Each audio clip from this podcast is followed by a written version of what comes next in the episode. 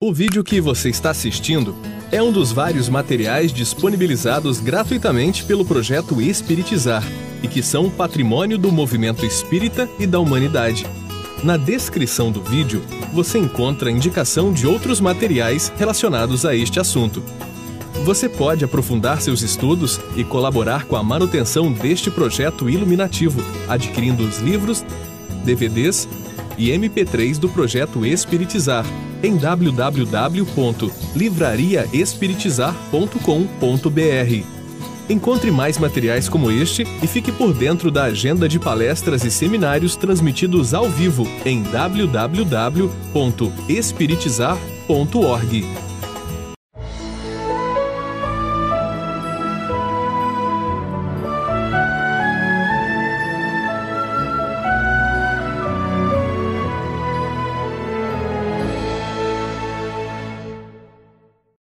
Na noite de hoje nós trabalharemos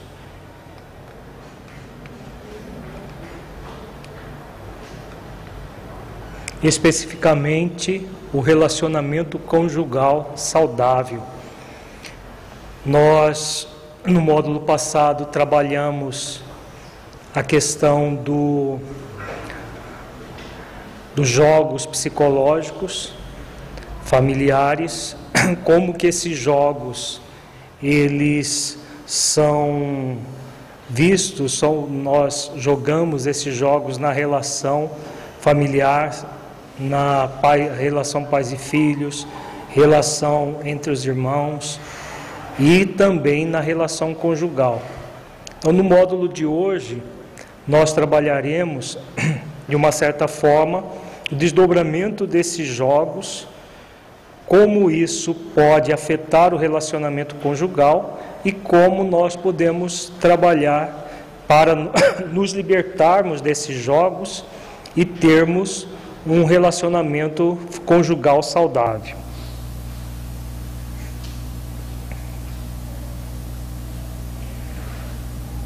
Para iniciar as nossas reflexões, nós gostaríamos de refletir juntos com vocês essa pergunta: como que nós ainda concebemos o casamento nos dias de hoje?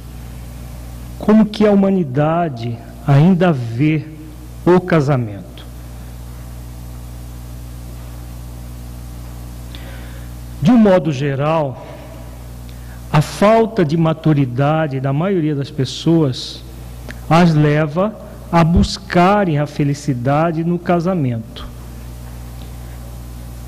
gerando aquele mito do casamento ideal. Então, o mito do casamento ideal, o casamento romântico, busca-se a felicidade na própria relação. O jovem cresce a, a, e pensa em encontrar uma outra jovem, uma moça, que lhe faça feliz. Mesma da mesma forma, a moça sonha em encontrar um rapaz que a faça feliz. Ainda cultivamos o mito do príncipe e da princesa encantados, que está lá no, nos contos de fadas casaram-se e foram felizes para sempre. A maioria dos contos de fadas que aborda a questão do príncipe e da princesa, na última página tem essa célebre frase: casaram-se e foram felizes para sempre. E é um mito da sociedade ocidental muito intenso, muito arraigado então o casamento ele é visto de uma forma assim glamurosa. Nós estamos vendo aí na tela fotografias de casamentos, livros especializados, festas, é, locais específicos para que as pessoas possam viver esse dia que é o dia do príncipe e da princesa. Com raras exceções, as pessoas veio o casamento dessa forma, muito glamurosa, aquela festa maravilhosa, festas realmente de príncipes e de princesas. Gasta-se até o que não se tem para ter um casamento assim, cheio desse glamour, porque é um marco, né? A partir dali vai se viver feliz para sempre. Então, esse marco na vida das pessoas é preciso ser muito bem confirmado ali, firmado na relação. Aí uma pergunta: será que o casamento é isso? É essa felicidade fácil que a partir do momento que o príncipe encontra a princesa, vão viver felizes para sempre? Será que não vai ter o dia seguinte à festa? O dia seguinte à festa é um dia como qualquer outro. E o dia, mesmo que o casal saia em lua de mel, a lua de mel ainda é cercada de muito glamour, de muita coisa interessante, mas depois tem o dia depois da lua de mel, e os meses e os anos que vão se seguir após o dia que o príncipe e a princesa encantados casaram. A realidade é muito outra. Certa vez, conversando com uma amiga sobre essa questão do príncipe e da princesa encantados. E ela falou que sonhou a vida inteira em casar com um príncipe encantado. E quando ela casou, ela achou que tinha casado com um príncipe encantado. O casamento foi maravilhoso, todo aquele glamour do casamento. Mas depois de uma semana, o príncipe virou sapo. Nos contos de fados, os sapos viram príncipes, né? Na vida real, o príncipe vira sapo. E a princesa que na, no conto de fada é a bruxa que vira princesa, na vida real, a princesa vira bruxa depois de algumas semanas. Às vezes não passa nem da lua de mel. Por que disso? Porque a realidade é bem outra. A realidade não é esse conto de fadas que nós gostaríamos que fosse. E aí por que que nós desejamos o príncipe e a princesa encantados? De uma certa forma existe uma intenção positiva. Nós já falamos do conceito da intenção positiva. Claro, ninguém quer casar com um sapo nem com uma bruxa. Né? Nós queremos príncipes e princesas encantados.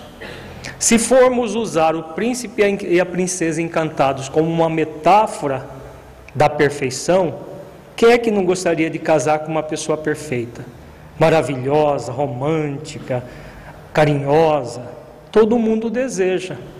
Então nós temos o desejo do esposo e da esposa idealizados. Nós idealizamos uma pessoa, quanto mais perfeição tiver essa pessoa, melhor.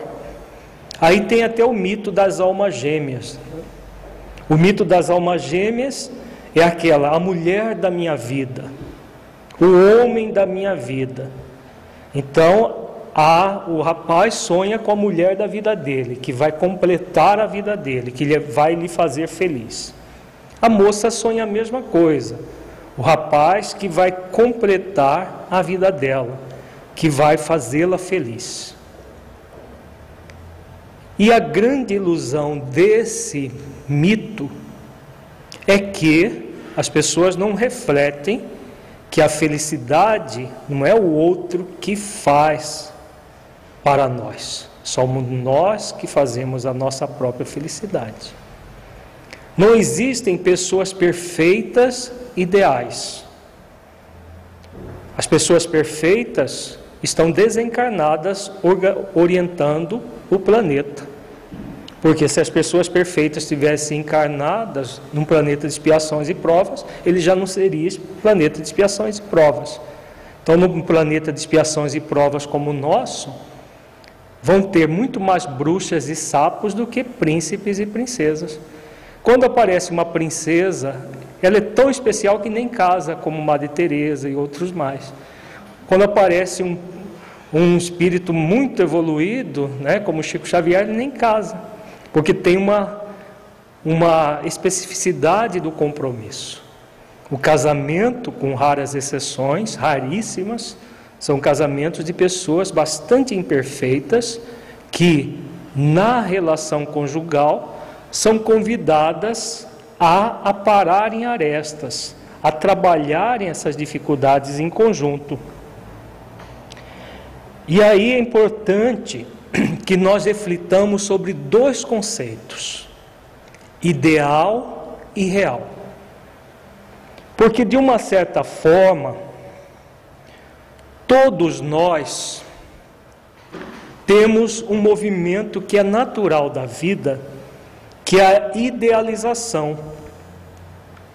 A idealização é a ação para se criar, para se mentalizar uma ideia. O ideal, ele acontece no plano das potencialidades. Potencialmente, todos nós somos anjos. Não é isso que nós aprendemos? Nós somos um espírito em evolução. Potencialmente somos anjos. Mas hoje nós estamos muito mais para o animal do que para o anjo, no ponto de vista evolutivo. Mas potencialmente nós somos esse anjo. Então a, a, a idealização vai ser o quê? Aquele ideal que nós nos serve de referência. Quando a idealização é apenas um referencial, ela é extremamente positiva. Todos nós somos pessoas que estamos aqui para nos tornarmos pessoas cada vez mais evoluídas, cada vez mais aperfeiçoadas. Então, isso é um ideal que todos nós devemos buscar. O que acontece? Nós, a nossa tendência é de buscar esse ideal no outro. O outro necessita ser assim, mas nós podemos ter os nossos defeitos. E aí nós saímos da idealização que é positiva para vir para um outro tipo de idealização, que é a idealização fantasiosa, que é aquela idealização que a gente pensa que as pessoas devem ter sentimentos, comportamentos, pensamentos perfeitos, principalmente as pessoas que vão se relacionar conosco, principalmente na intimidade, como é a relação conjugal. Então, a idealização para ser positiva deve ser sempre centrada em nós.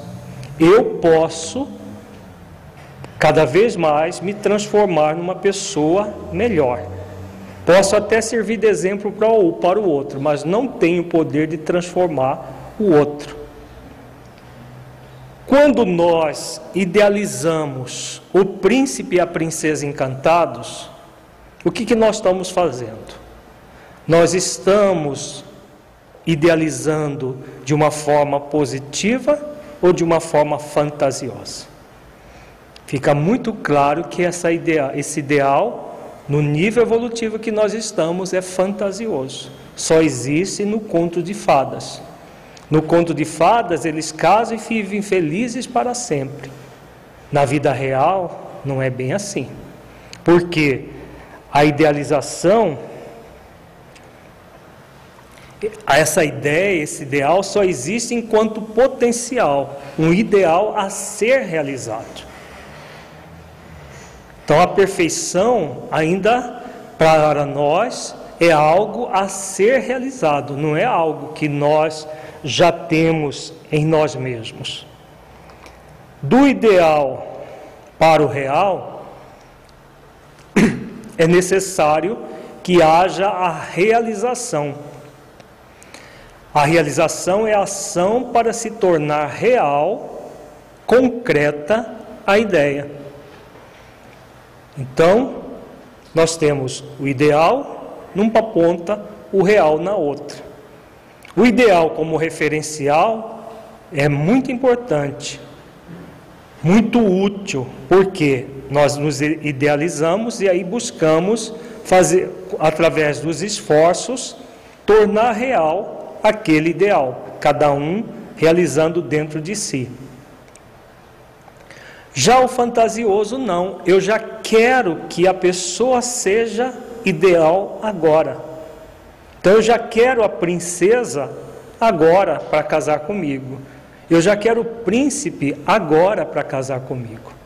A pessoa perfeita, maravilhosa. Existe essa pessoa perfeita, maravilhosa? Mesmo que no nível consciente, no nível racional, a gente saiba que não existe essa pessoa maravilhosa, perfeita, no nível emocional, nós buscamos o príncipe e a princesa o tempo inteiro. As pessoas buscam casar com príncipes e princesas. E aí vai ser a grande decepção. Por quê? Esse ideal todo é apenas um potencial.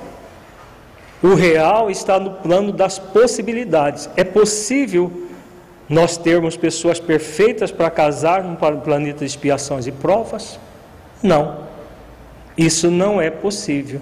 Então, se nós queremos algo que não é possível, o que, que nós vamos ter? Apenas frustrações em cima da realidade que ocorre na nossa vida. Então, as ideias ou ideais podem ser realizados ou não. Nós não vamos, nós temos o ideal. Aquilo que é real vai ser aos poucos realizado e não de uma hora para outra. Então, o que vai acontecer? Muitas vezes nós criamos o eu idealizado mascarado, que é o fantasioso, que é a forma como eu penso que sou, como eu me idealizo. Então, o eu idealizado normalmente é melhor do que é.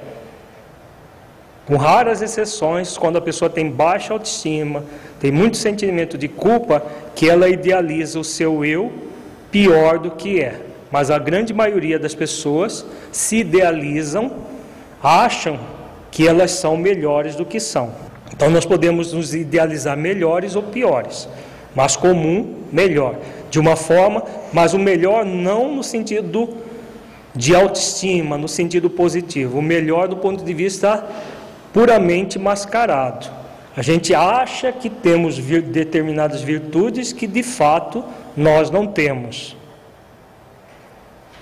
E aí o que acontece? As máscaras que nós usamos nesse eu idealizado mascarado, elas não se sustentam indefinidamente. Chega um momento que a máscara cai. E onde é que ela cai com mais eficiência?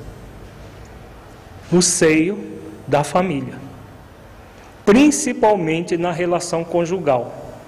Se antes, da, no, no próprio glamour da, do namoro, do noivado, do casamento, as máscaras às vezes se sustentam, quando há o casamento, a maioria das vezes elas caem. Por isso que os príncipes viram sapos e as princesas viram bruxas, porque nós idealizávamos aquilo que, mas de uma forma fantasiosa, não era real o processo. Da mesma forma que existe um eu idealizado, mascarado, existe um eu real. Ah, o eu real é o que? A forma como sou realmente, com limitações, potencialidades e possibilidades já realizadas ou a serem realizadas. Então nós temos potenciais, o nosso potencial é do príncipe, é do, do espírito perfeito, usando o príncipe e a princesa como metáforas da perfeição. Esse é o nosso potencial. Agora, as possibilidades que nós temos hoje são muito pequenas porque a quantidade de defeitos são muito maiores do que de virtudes já desenvolvidas. E como nós temos mais defeitos do que virtudes, o potencial existe, mas as possibilidades são pequenas. Cada um tem as suas possibilidades que varia conforme cada pessoa, mas elas são pequenas. Então, com base nesse conceito do eu real e do eu ideal, é a mesma coisa em relação ao outro. Então, no casamento, o que, que a pessoa busca? O esposo ou a esposa idealizados. Então, é como penso que o esposo ou a esposa é ou deveria ser. Normalmente é como ela deveria ser. Então, o rapaz sonha com aquela esposa maravilhosa e a moça sonha também com o esposo maravilhoso. Então, esse sonho está apenas nessa idealização fantasiosa, não corresponde com a realidade. Então nós idealizamos o esposo ou a esposa melhor ou pior do que é realmente. Na vida real, o que acontece? Nós idealizamos as pessoas com qualidades que elas deveriam ter. E na vida real elas não têm essas qualidades que nós achávamos que elas deveriam ter. Então, nós na realidade percebemos a pessoa pior do que ela é, diferente do eu que a gente percebe melhor do que é. E com qualidades que ela deveria ter e que não tem. E isso varia muito de acordo com a data do casamento. Normalmente antes do casamento, há uma idealização e uma tentativa de fazer com que o real seja igual esse ideal fantasioso. Depois que o casamento acontece, a realidade vai se tornando cada vez mais nua e crua, principalmente por causa da relação mais íntima, da convivência mais íntima. Idealizamos então o esposo ou a esposa com qualidades que ele ou ela deveria ter ou que gostaríamos que ele ou ela tivesse, e com defeitos que ele ou ela não deveria ter, ou que não gostaríamos que ele ou ela tivesse. É possível? Nós idealizarmos o outro com qualidades que eles deveriam ter, com defeitos que eles não deveriam ter. Então nós formamos toda essa fantasia. E aí, claro, vai dificultar enormemente a relação, porque vai ser uma relação baseada em algo falso em si mesmo. Aquele ser real que casou conosco não é assim. Por isso que nós dissemos que sempre numa relação conjugal se relaciona quatro pessoas, sempre. Todos nós que temos toda pessoa que tem um esposo tem dois esposos, sem ser bígamo. E toda todo esposo tem duas esposas, sem ser bígamo. Por quê? Existe o esposo real e o esposo idealizado. A esposa real e a esposa idealizado. Então são sempre quatro pessoas convivendo. Se o casal não trabalhar a sua maturidade para compreender esse processo, vão ficar o, o tempo todo um exigindo do outro essa idealização e se chocando com o eu real do outro. Então é um choque do real, dos, dos eus reais, e um desejo de que aquela pessoa idealizada seja verdadeira. É claro que vai dar muita confusão. Se não caírem na real e perceberem que não existem pessoas ideais na nossa vida, nem nós somos ideais na vida dos outros. Então, o esposo ou a esposa real é como ele ou ela é realmente. Uma pessoa com qualidades e defeitos, como todas as demais, e que por isso não tem formas perfeitas e ideais de se relacionar. A realidade de todos nós é essa. Mesmo que nós criemos fantasia de que não é bem assim, que o casamento vai ser diferente. Não é. A pessoa real é essa pessoa. Tem qualidades, sim, e tem defeitos também, assim como nós. E se não houver um amadurecimento do casal para que as qualidades sejam reforçadas e os defeitos trabalhados, vão ficar sempre um querendo que o outro não tenha os defeitos e que tenha qualidades que ele ainda está distante de ter. Então o relacionamento ele será saudável quando as pessoas são maduras ou desejam amadurecer. Porque essa maturidade toda nós não temos, senão já seríamos evoluídos. Mas uma coisa é nós não sermos maduros, mas queremos amadurecer. E outra coisa é quando a gente fica nessa ilusão do ideal. Então, quando nós desejamos amadurecer, a renúncia do esposo e da esposa ideal. Nós vamos ter como companheiro ou companheira uma pessoa real, com qualidades e defeitos. Saímos daquela ilusão do príncipe e da princesa encantados. Para que nós possamos realmente vir para a realidade, transformando essa realidade cada vez mais em algo equilibrado, é fundamental que nós busquemos a função da família e a função da relação conjugal que é a base da família. Toda família ela será formada por um casal. Então a relação conjugal é a base da família. Tem duas funções básicas.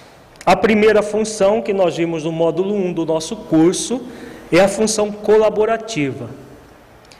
E a segunda função da relação conjugal é a função sugestiva. Vejamos as duas funções.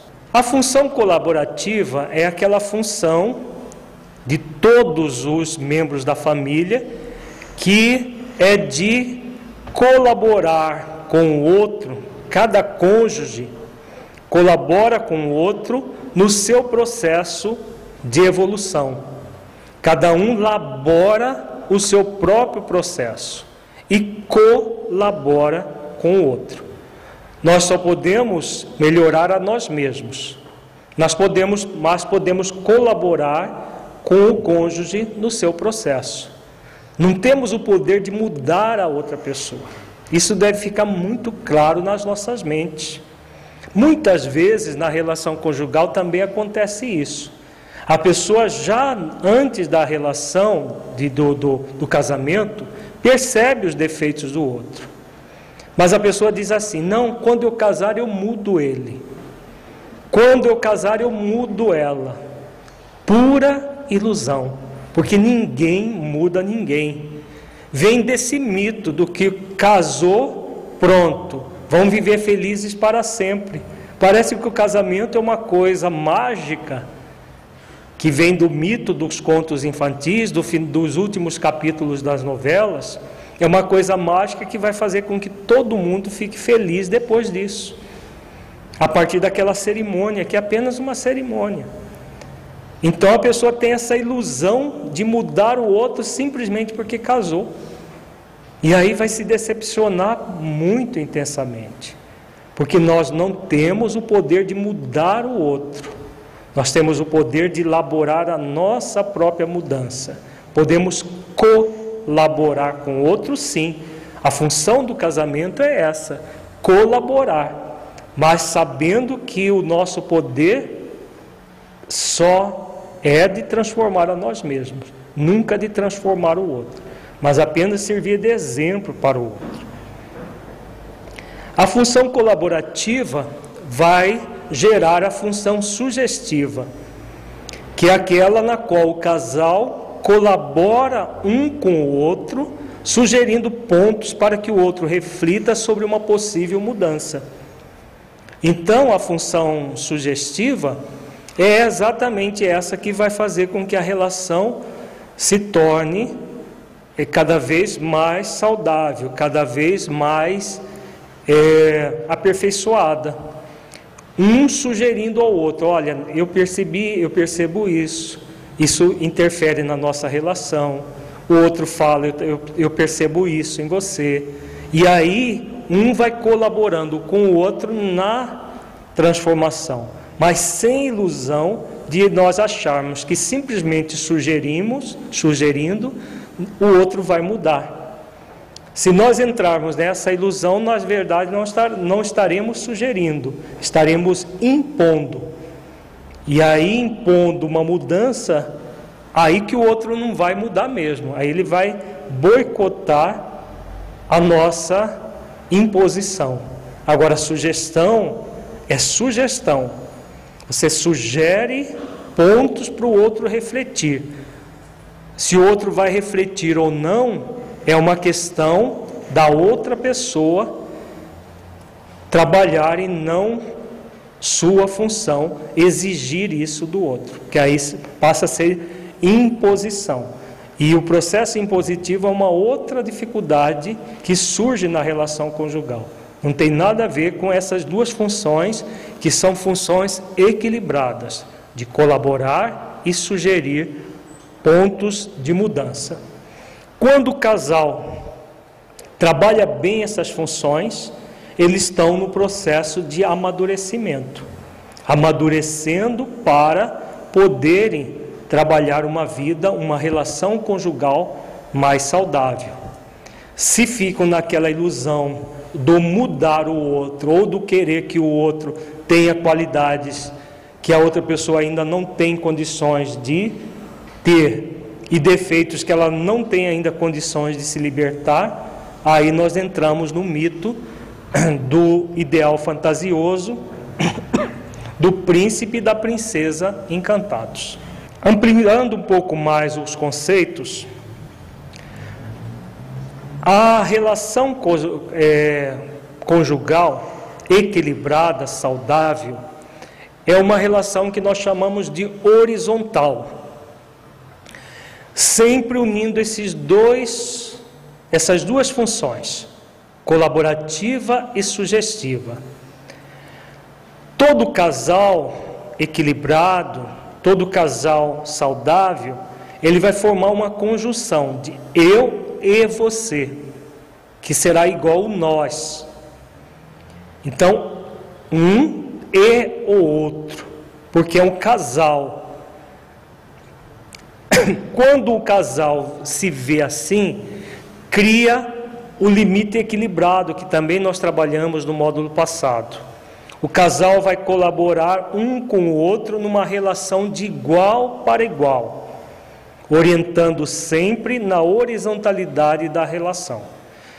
Relação horizontal porque é de igual para igual, não é um aqui em cima e outro aqui embaixo. No livro dos Espíritos mesmo fala que o casal tem igualdade de direitos, isso é divino.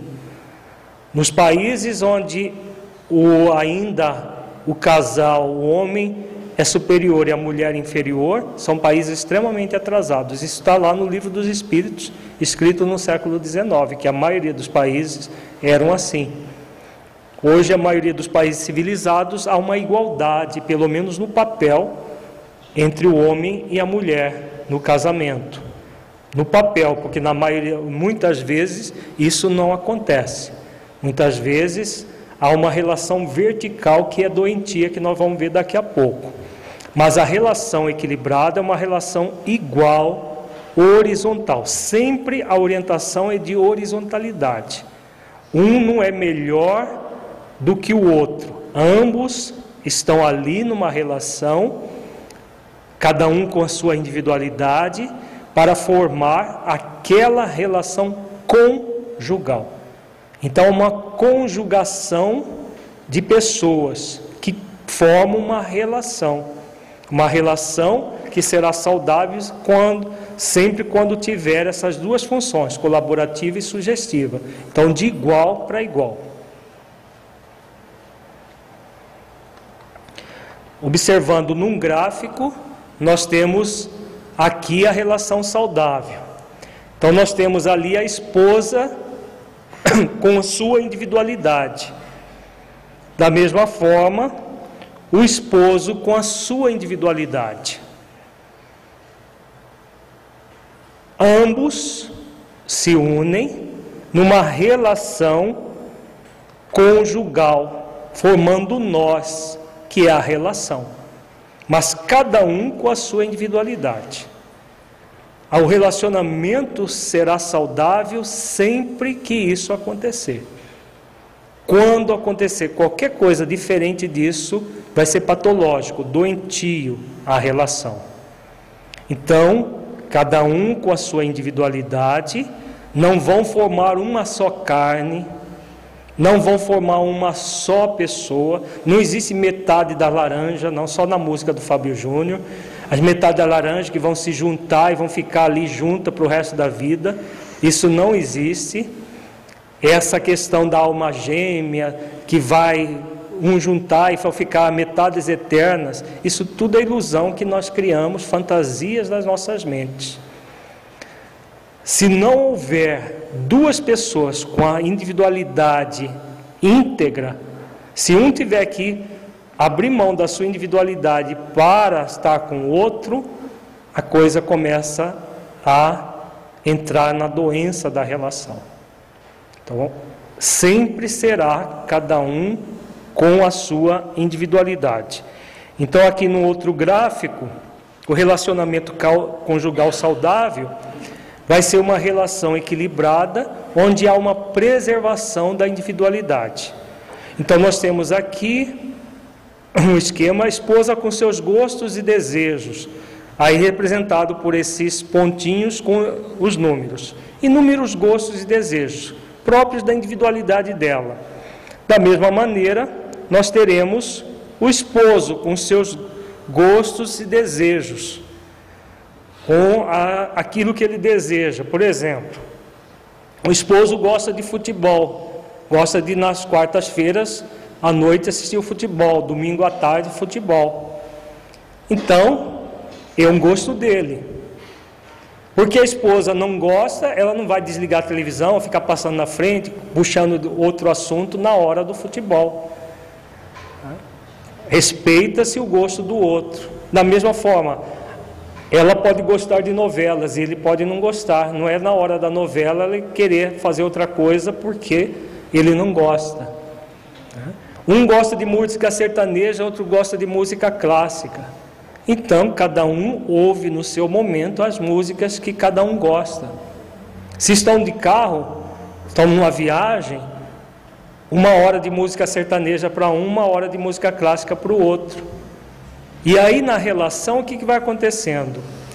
Eles vão somando, de repente um começa a gostar de música clássica, outro começa a gostar de música sertaneja, e estão os dois formando esse nós aqui, que é os gostos em comum. Eles vão ter gostos em comum formando, não precisa abrir mão da individualidade, dos seus gostos e desejos, nem outro tampouco mas ambos vão se ajeitando, vão se colocando na relação. Sempre tem aquilo que é nosso e tem aquilo que é eu, aquilo que é você e tem o momento do nós. Então, essa é a relação conjugal saudável. Vamos ver agora a relação conjugal disfuncional, doentia é a relação vertical. Um está numa posição, o outro está na outra. Pode ser o esposo, que é mais, mais comum, o esposo está em cima e a esposa embaixo, numa posição inferior. Às vezes acontece o contrário, a esposa está em cima e o esposo embaixo. Mas é uma relação vertical. A relação vertical não é uma relação natural na vida conjugal. É diferente da relação pais e filhos. A relação pais e filhos natural, ela é vertical. Nós vamos ver isso no módulo 7 do nosso curso, nós vamos ver a relação pais e filhos. Mas a relação conjugal sempre deverá ser horizontal. Quando ela é vertical, ela passa a ser uma relação impositiva. Eu e não você. Eu é que tenho gosto, eu que tenho necessidade, eu que tenho tudo, você tem que se autoanular para que nós convivamos. Então há um limite rígido. A relação é autoritária, de dominador-dominado, onde, está, onde estabelece os jogos do martírio que nós vimos no módulo passado: o jogo da martirização, o jogo da salvação, o jogo, aqueles jogos todos do mártir da vítima. Então essa essa relação é extremamente doentia, prejudicial ao processo da própria relação conjugal. Então nós estamos vendo aqui no gráfico a relação conjugal vertical. Então, é mais comum nesse tipo de relação a esposa que se autoanula, que está numa posição dominada, e o esposo individualista dominador. Antigamente, a maior parte das relações eram assim. Hoje, ainda tem muitas relações assim, em que o esposo domina, é dominador e a esposa dominada. Quando a esposa, qualquer uma das pessoas, esposa ou esposa, se autoanula, o que está acontecendo? Ela está abrindo mão da sua individualidade. É algo que existe de mais sagrado em nós. Quando nós abrimos mão da nossa individualidade, mesmo que para manter uma relação, essa relação vai ser uma relação de faz de conta, uma relação extremamente doentia que nós vamos ver amanhã. Autoanulação não é um movimento que gera uma relação minimamente saudável.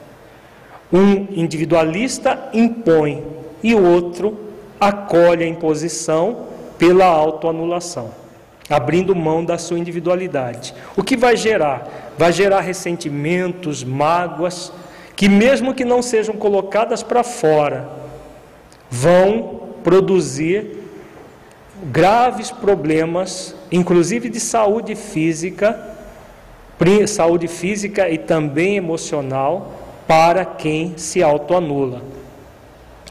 Então nós temos aqui O esposo individualista, que se a esposa deixar, se ela se autoanular, ele vai tomando cada vez mais conta. Cada vez mais conta da vida dela, do psiquismo dela, de tudo dela. Extremamente doentio. Tá? Então, ela vai ser dominada cada vez mais às vezes a ponto de criar doenças graves no seu corpo. Tem muitas mulheres que criam câncer para se livrar daquilo. Como o casamento é até que a morte nos separe, né? A pessoa se mata, ela não se mata diretamente, mas indiretamente. Quando não se mata psicologicamente.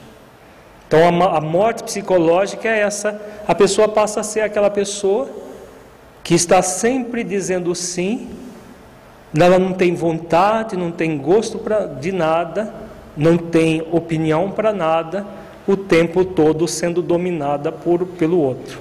É um casamento extremamente doentio.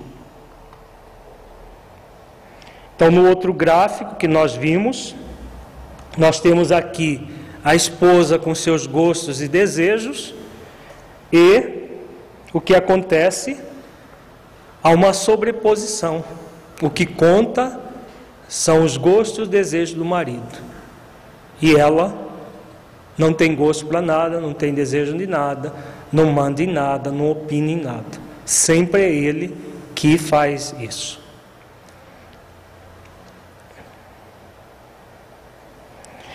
Às vezes acontece o contrário.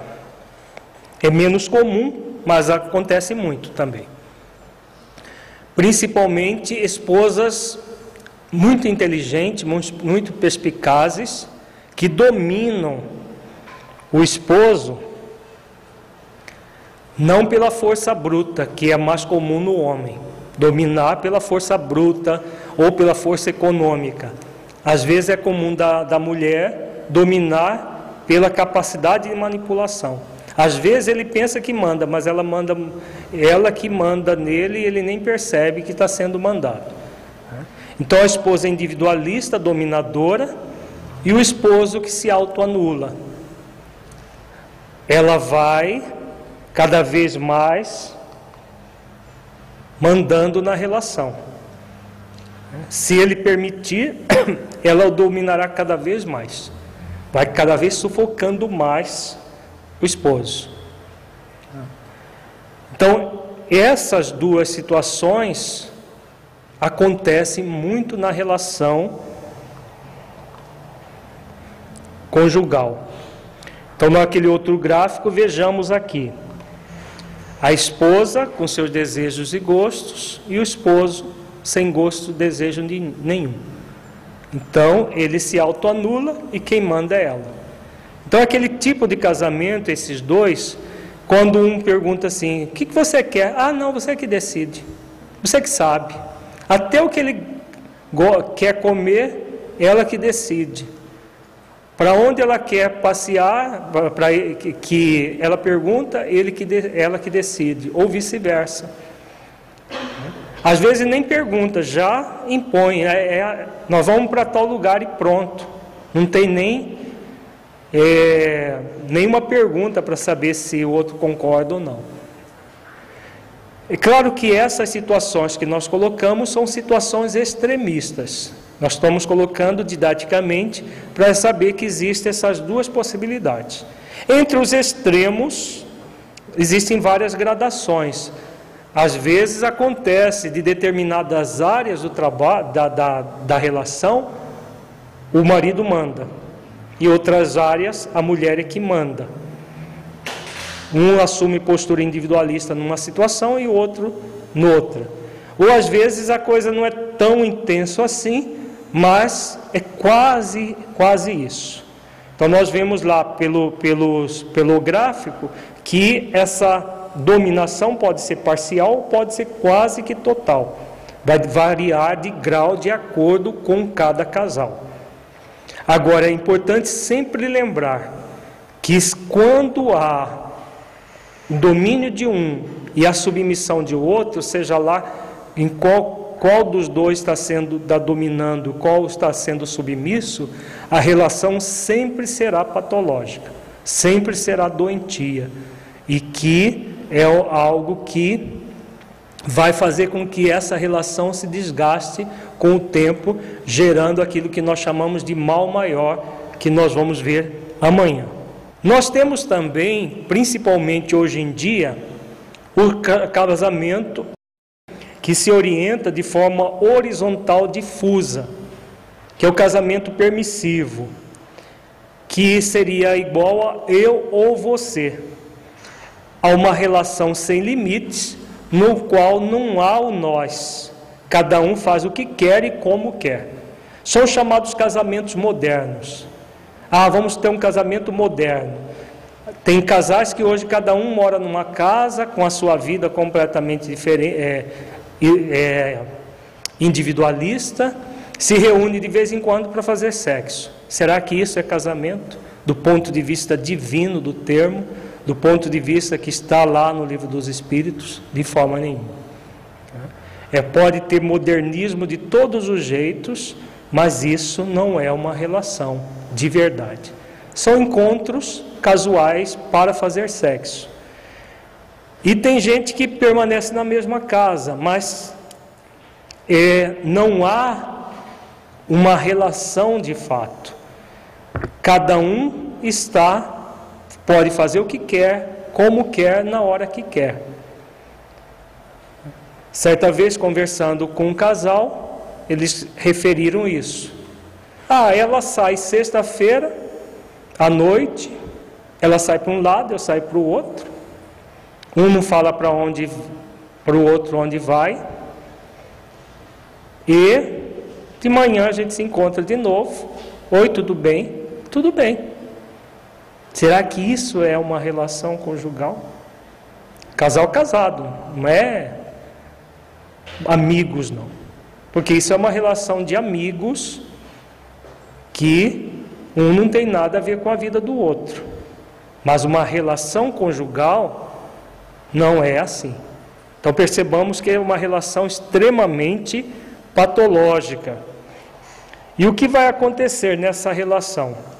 Muitas vezes a relação sai da horizontalidade quando se torna insustentável e se torna vertical, depois volta a ser horizontal difusa. Às vezes o casal muito moderno, né, começa, não, você faz o que você quiser, eu faço o que eu quero e tal, mas é tudo uma máscara, é tudo forçado. Chega um momento que isso desanda. E aí, a hora que desanda, um toma rédeas de forma vertical. Não, não pode ser assim, tem que ser assim, assim, assado. Mas como há esse movimento falso do, do casamento moderno, logo volta a ser horizontal difuso, logo volta a ser daquela maneira. Porque não dá trabalho. Esse casamento desse tipo não dá trabalho nenhum. Cada um vive como quer, faz o que quer, na hora que quer, não há trabalho nenhum. O casamento, o vertical, um tem trabalho de dominar o outro. E aí fica tudo bem, entre aspas, porque um domina o outro. Já o casamento saudável, em que cada um mantém a sua individualidade for, e se unem formando nós, vai ser extremamente trabalhoso. Por quê? Uma relação saudável vai ser construída ao longo do tempo na própria relação. E eles vão se aprimorando na própria relação. Já nesse tipo de casamento isso não acontece. Então, num gráfico aqui nós teríamos o casamento, a relação conjugal horizontal difusa. Uma esposa individualista com o esposo individualista, os dois praticamente tendo uma relação quase que de faz de conta. Então, uma, não há uma relação de fato. Cada um mantém o seu individualismo, que é diferente da individualidade que nós vimos no, naquele gráfico anterior. O individual, a individualidade, existe uma, um, um, um ponto de contato, de conexão. Cada um mantém sua individualidade, mas eles formam uma relação conjugal. Eles assumiram um compromisso de se relacionarem. É porque a relação conjugal é uma relação voluntária, em que cada um escolhe estar naquela relação. E aí vão formar um elo, uma ligação. Aqui não. Nessa nessa movimento da relação conjugal horizontal difusa, o que vai acontecer?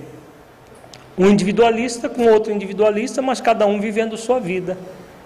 A relação é apenas, às vezes, no papel, ou mesmo que não seja no papel, mas com uma aura de modernidade que não tem nada de modernidade.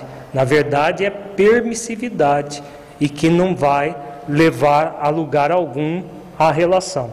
Então, no outro gráfico, nós temos aqui cada um com seus gostos, desejos, com a sua própria vida quando tem filhos é pior ainda, porque tendo filhos, cada um vai. É aquele casal que cada um direciona o filho do seu jeito, sem haver uma aliança entre ambos. Normalmente vão orientar os filhos também com permissividade, gerar, gerando graves comprometimentos da relação pais e filhos também. Outra questão que gera grandes disfuncionalidade, uma grande disfuncionalidade no casamento, na relação conjugal, é a imaturidade de um ou de ambos os cônjuges, que vai gerar a dependência psicológica, normalmente gerada pela carência afetiva. Então, recordando também esse gráfico nós já vimos no módulo 4 do nosso curso, aliás, módulo 3, nós temos aqui uma pirâmide invertida que simboliza o crescimento pessoal, desenvolvimento nosso como pessoas. Todo ser humano começa numa relação de dependência, que é natural, na infância, parte da adolescência, e na vida adulta, essa dependência deverá dar origem a uma independência psicológica. O ser humano adulto, para ser equilibrado, ele necessita ser independente psicologicamente do outro.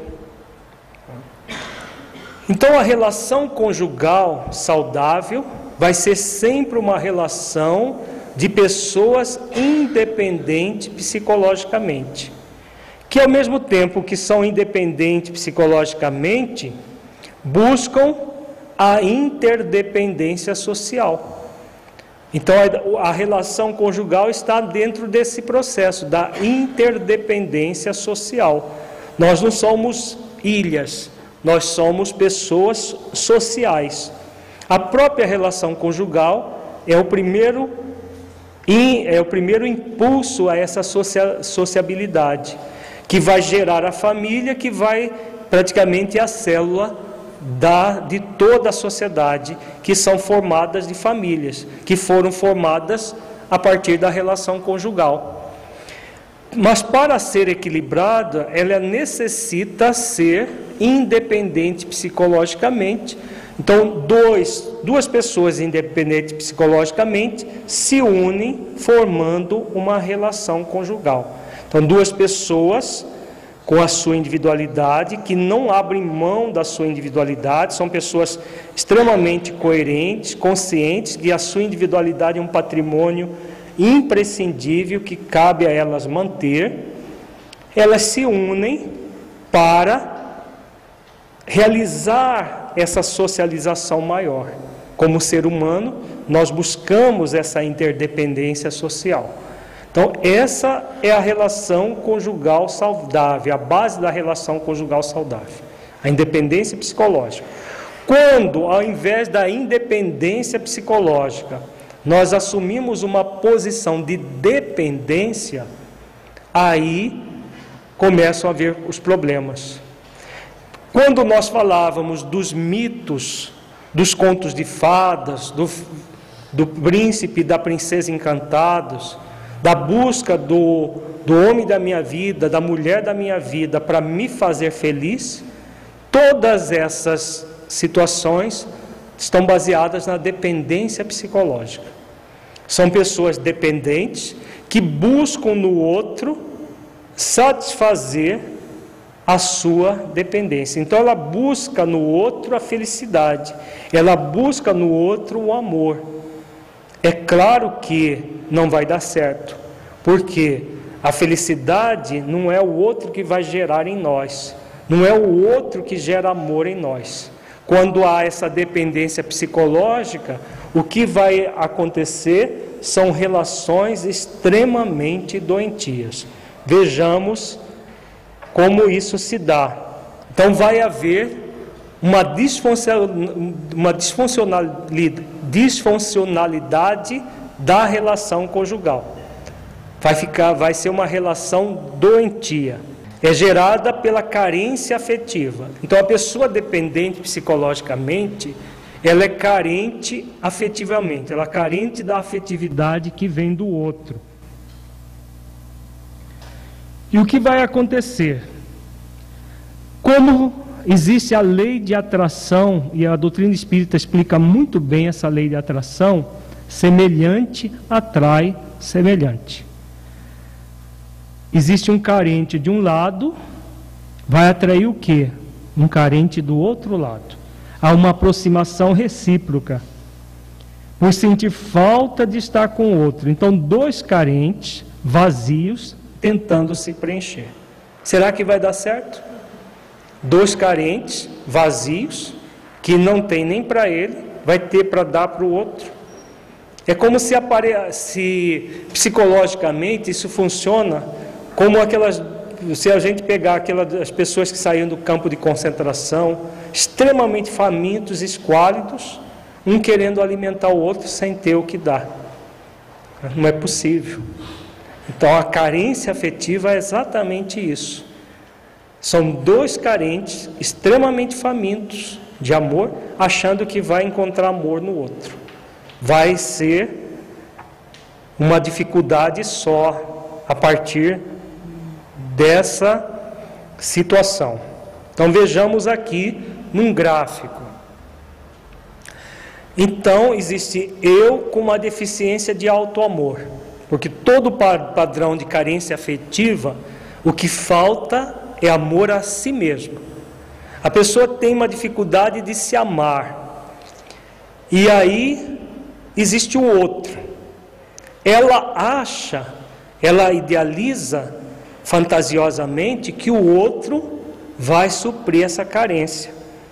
Essa deficiência de auto-amor, não, eu vou encontrar a mulher da minha vida, que vai me fazer feliz, que vai me amar e vai me fazer feliz. A mulher pensa a mesma coisa. Eu vou encontrar o homem da minha vida que vai me fazer feliz, que vai me amar. Ele está pensando isso, ela está pensando isso. E aí?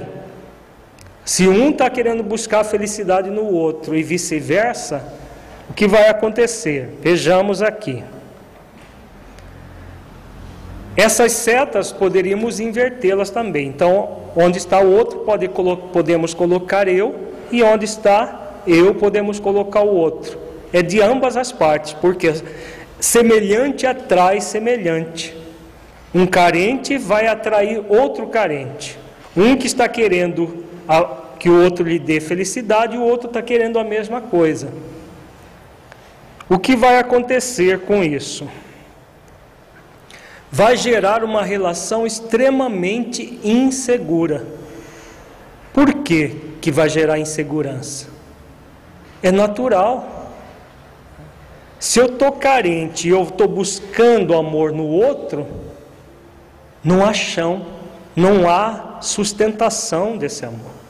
Porque o amor, para ter sustentação, ele começa em nós mesmos. Por isso que Jesus diz: amar ao próximo como a si mesmo. Não tem como amar o próximo sem nos amarmos. Não é possível isso.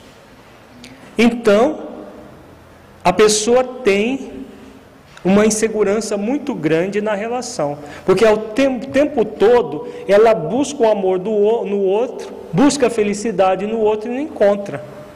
O outro está fazendo a mesma coisa, não encontra, vão ficando cada vez mais inseguros na relação. Vai produzindo aquilo que nós chamamos de codependência, uma dependência afetiva, que é o movimento de buscar amor no outro. Isso pode chegar num nível tamanho que passa a ser um vício. É um vício mesmo, como o vício de cocaína, de, de álcool, a pessoa passa a depender do outro, o outro passa a ser um objeto que ela descarrega as suas frustrações, as suas dificuldades no outro, e vice-versa. Então, aquelas relações extremamente doentias, parece amor, mas não tem nada de amor. São pessoas que grudam uma na outra mas não tem uma relação saudável, independente psicologicamente e interdependente social. É uma relação de dependência, dependendo do outro para viver. Sem o outro, eu não vivo. É desse tipo de relação que gera aqueles dramas passionais que nós vemos aí, de um matar o outro. Uma pessoa quer se libertar do outro, rompe a relação, o outro está tão doente com aquela dependência que ele não imagina a outra pessoa que ele diz que ama com uma terceira.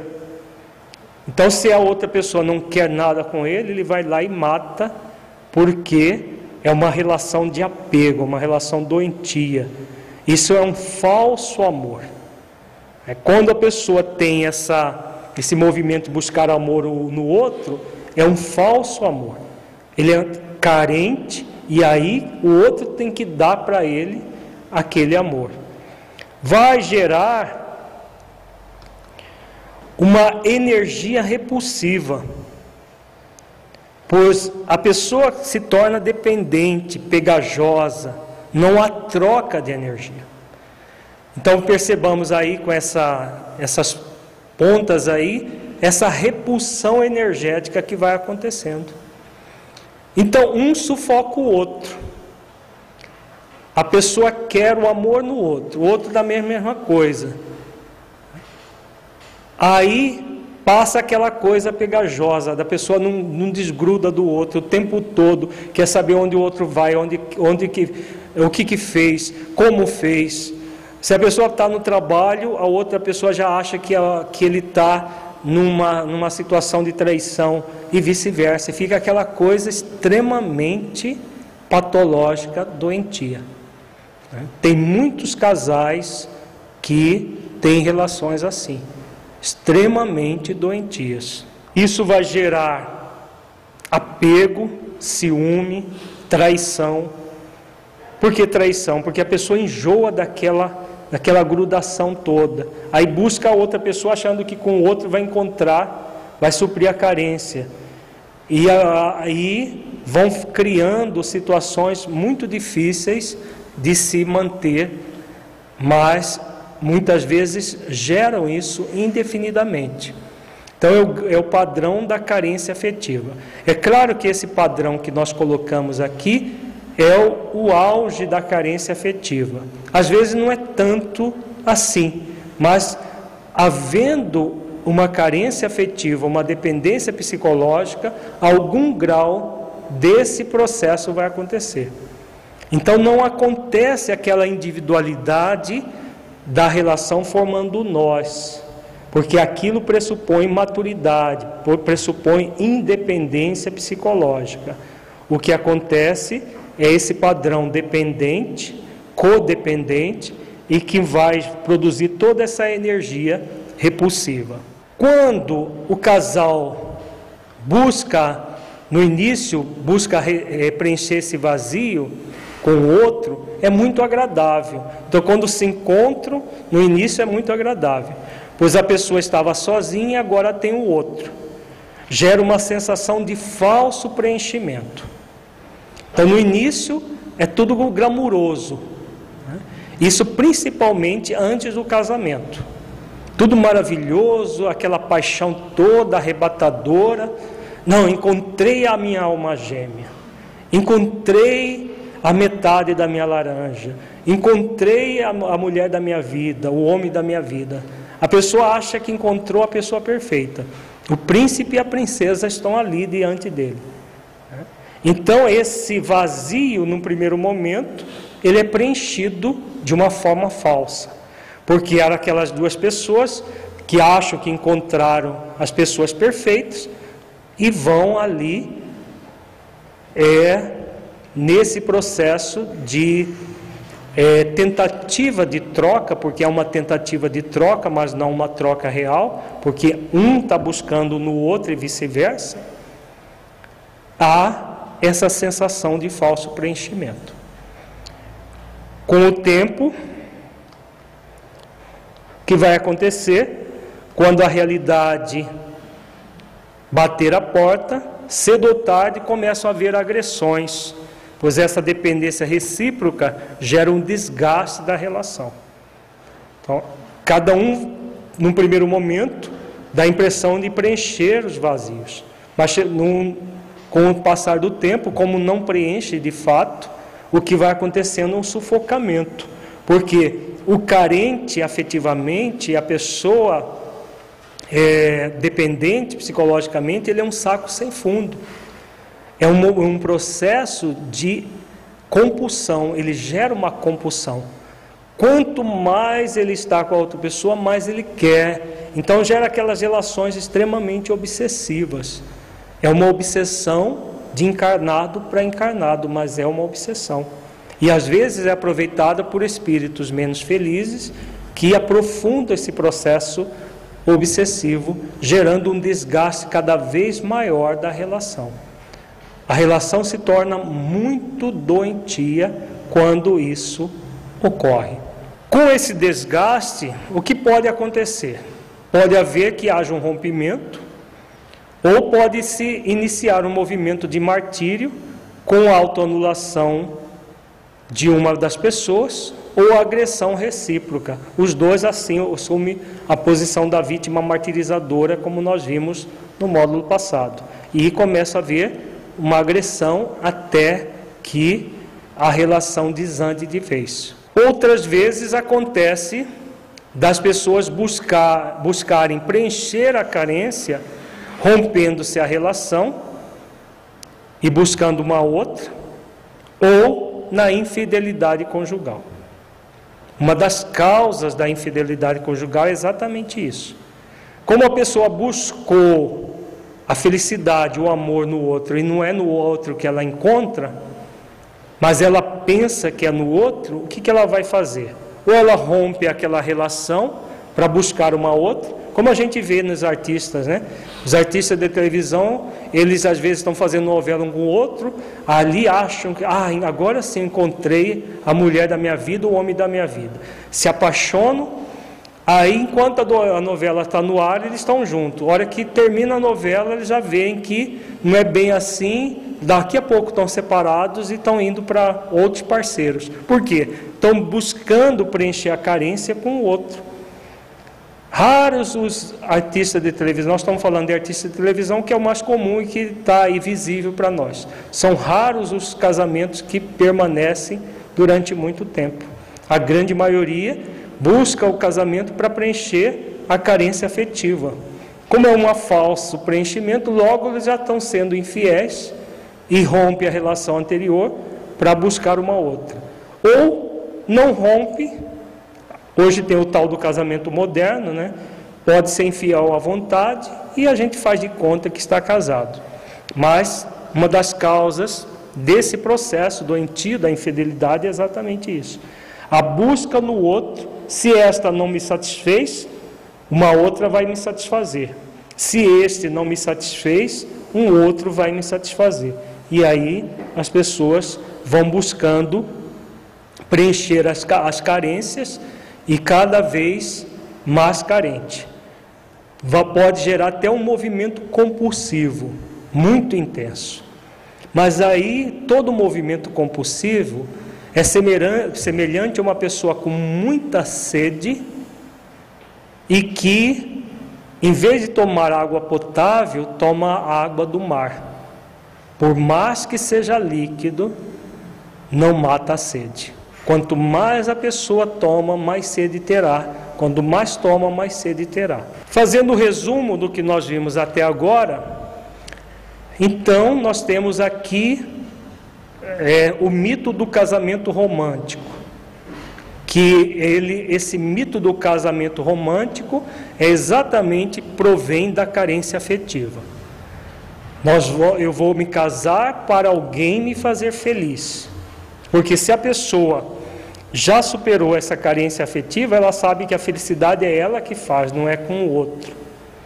Ela não tem essa ilusão de que encontrar alguém que vai fazê-la feliz, alguém que vai amá-la para que ela seja feliz. Então, esse mito do casamento romântico, do príncipe e da princesa encantados, é exatamente esse padrão de carência afetiva. Então há um desejo do esposo ou da esposa idealizado, alguém afetuoso que supra a carência. A pessoa está carente e ela quer alguém que supra a carência. De um modo geral, algum grau de carência afetiva todo ser que está no planeta expiação e prova tem. Né? De um modo geral. Então, de um modo geral, esse padrão é quase que, que comum. A pessoa jamais amadurecida, logo ela percebe que esse padrão é falso em si mesmo.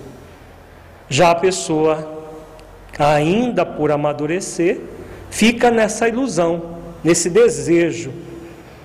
E percebe, e não percebe que esse desejo é impossível de ser preenchido, de ser satisfeito.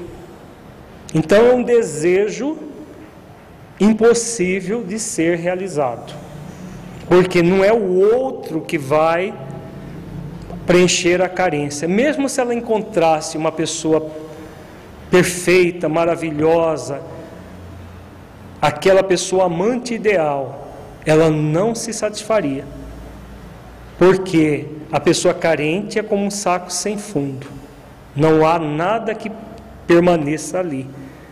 A carência é enorme porque ela não se dá o principal, porque o outro na nossa vida somente complementa aquilo que nós damos. Se a pessoa não se der amor, o outro não vai realizar amor na vida dela. Ele vem apenas complementar quando isso acontece. Então, esse desejo do esposo idealizado, do príncipe, da princesa, vai, como não é possível de ser realizado, vai aumentar a carência. A pessoa entra numa frustração. Por quê? Porque não é possível. Então ela fica frustrada porque ela deseja e não tem, deseja e não tem. Acontece para muita gente, depois da frustração de não ter o esposo ideal ou a esposa ideal, aí tem que conformar, né? como muita gente fala. Ah, numa primeira semana virou sapo, na primeira semana virou bruxa. Mas como eu já estava casado, eu me conformei. A conformação o que, que é? Exatamente o, o movimento de martírio na relação com o cônjuge, no qual sufoca o desejo para cumprir as obrigações conjugais. Então a pessoa tem o desejo do esposo idealizado ou da esposa idealizada, como não tem na vida real, ela se conforma, entra no martírio, porque ela tem que manter as obrigações conjugais. Isso acontece principalmente entre nós espíritas. Mesmo sabendo que a relação conjugal ela é voluntária, muitos entram nisso, nisso daqui criando martírio da, o, das obrigações conjugais, como se o casamento fosse uma camisa de força, em que a pessoa tem que estar ali até que a morte separe, para queimar o karma. Ah, eu vou ficar nesse casamento porque é meu karma, e se eu ficar nele a vida inteira, eu me livro desse karma e nunca mais eu quero ver pura ilusão, porque não é assim que a gente se liberta de um karma, de uma forma passiva, de uma forma através do martírio. Nós vamos ver bem amanhã como é a proposta saudável de relação a partir desse movimento doentio. Podemos, numa situação como essa, fazer isso, simplesmente nos conformarmos e nos sujeitarmos a essas obrigações simplesmente por estarmos casados? Podemos. Nos convém? Não. O que vai acontecer para a maioria? A maioria fica oscilando entre uma situação e a outra. Deseja, mas não tem. Deseja o esposo, a esposa idealizado, mas não tem fica entre a conformação e o desejo. A pessoa continua sonhando com o homem maravilhoso ou com a mulher maravilhosa, mas como não tem, então ou a pessoa vai para um movimento de realização do desejo com outro parceiro, através de uma nova relação, ou através da infidelidade conjugal, que tem aumentado muito. Porque a pessoa busca, não, esse aqui não serve, é um traste. Mas como eu já casei, estou com ele, eu vou buscar outra pessoa. Num processo de busca ainda no outro, de satisfazer uma necessidade que só ela pode satisfazer. Outros ficam negando, reprimindo o desejo, até que a morte nos separe. Tem pessoas que, é, que são mais que a polaridade do da conformação do martírio é mais forte e outros a polaridade do desejo é mais forte. O que prevalecer vai gerar o futuro da relação, ou uma relação de martírio, ou uma relação de faz de conta, no chamado tal do casamento moderno, em que ambos aceitam a infidelidade numa boa, como se isso fosse saudável, né? ou a infidelidade por baixo do pano, e todo um processo desse que, é, que ocorre. Ou o casamento descartável, também é comum, principalmente hoje em dia. Como busca se preencher a carência no outro, como o outro não preenche, então vou separar deste e vou buscar uma outra pessoa. Vou separar dessa pessoa porque ela não preencheu minha carência. Aí vai para outro. Tem gente que já no quinto, no sexto casamento, tentando fazer isso, tentando preencher a carência no outro. Claro que não vai acontecer, porque não é através do outro que nós verdadeiramente vamos preencher a carência. O equilíbrio está aqui no meio, vejamos o equilíbrio, é extremamente trabalhoso o equilíbrio. No equilíbrio, a pessoa mantém um movimento de independência psicológica. Então, aquela individualidade no qual busca se amar, aceitando-se, valorizando-se e respeitando-se como é. E ao mesmo tempo faz exercícios de amor ao cônjuge, aceitando, valorizando e respeitando como é. Há a renúncia do relacionamento ideal pois isso é impossível no nosso estado evolutivo. Quando isso ocorre, o relacionamento é saudável.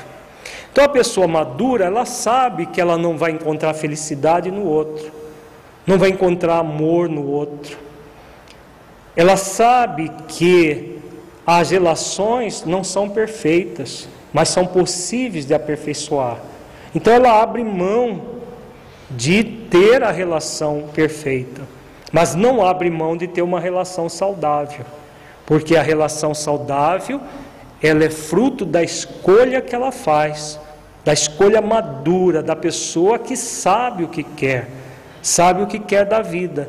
E aí essa independência psicológica dela, essa maturidade, esse movimento de individualidade faz com que a relação, mesmo difícil, seja saudável.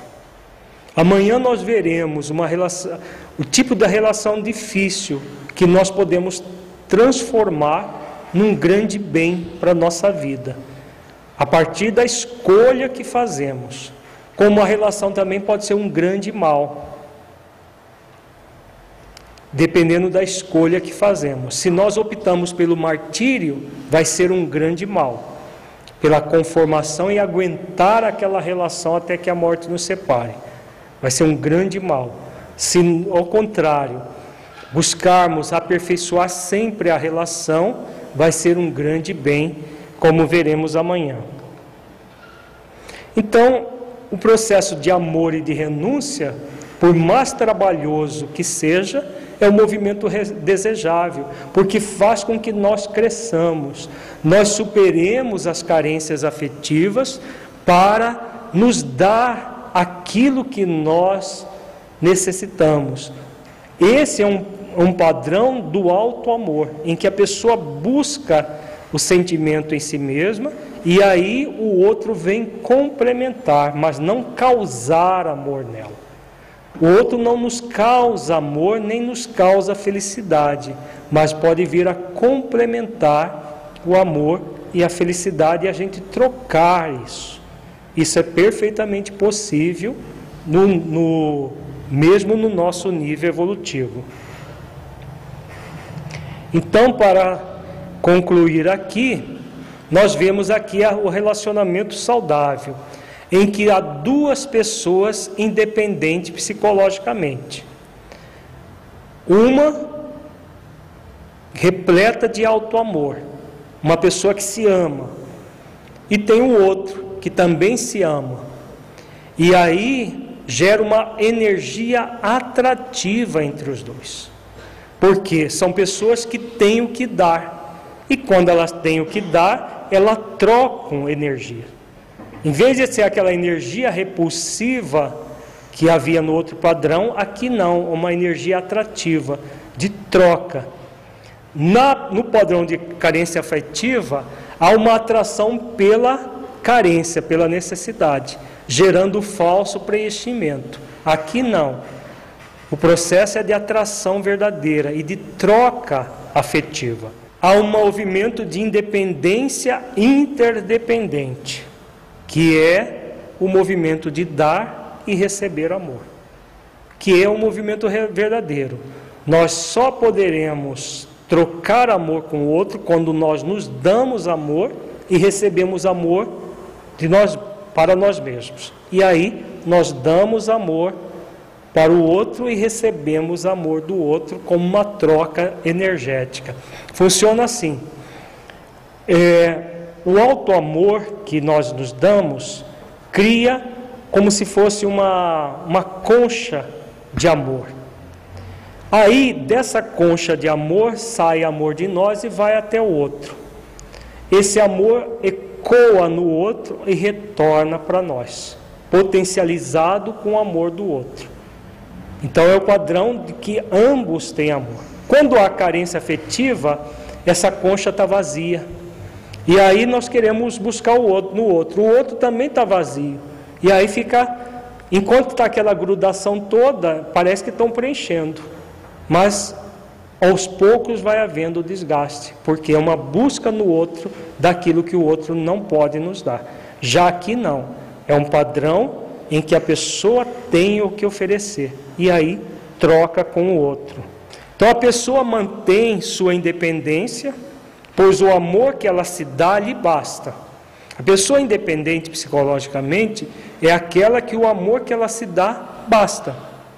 Mas ao mesmo tempo, ela se abre à interdependência, que é o movimento de troca de energia amorosa com o outro.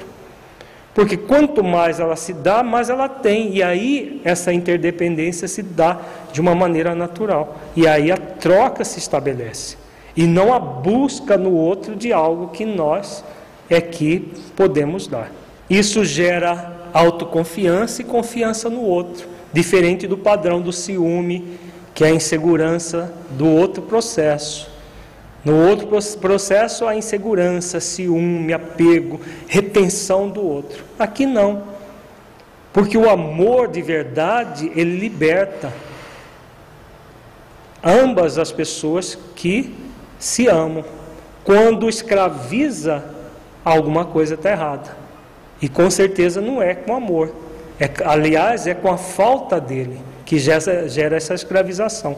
Então a pessoa confia nela e confia no outro, porque há uma energia de fato, há uma energia de troca, não é de faz de conta que está havendo aquela relação.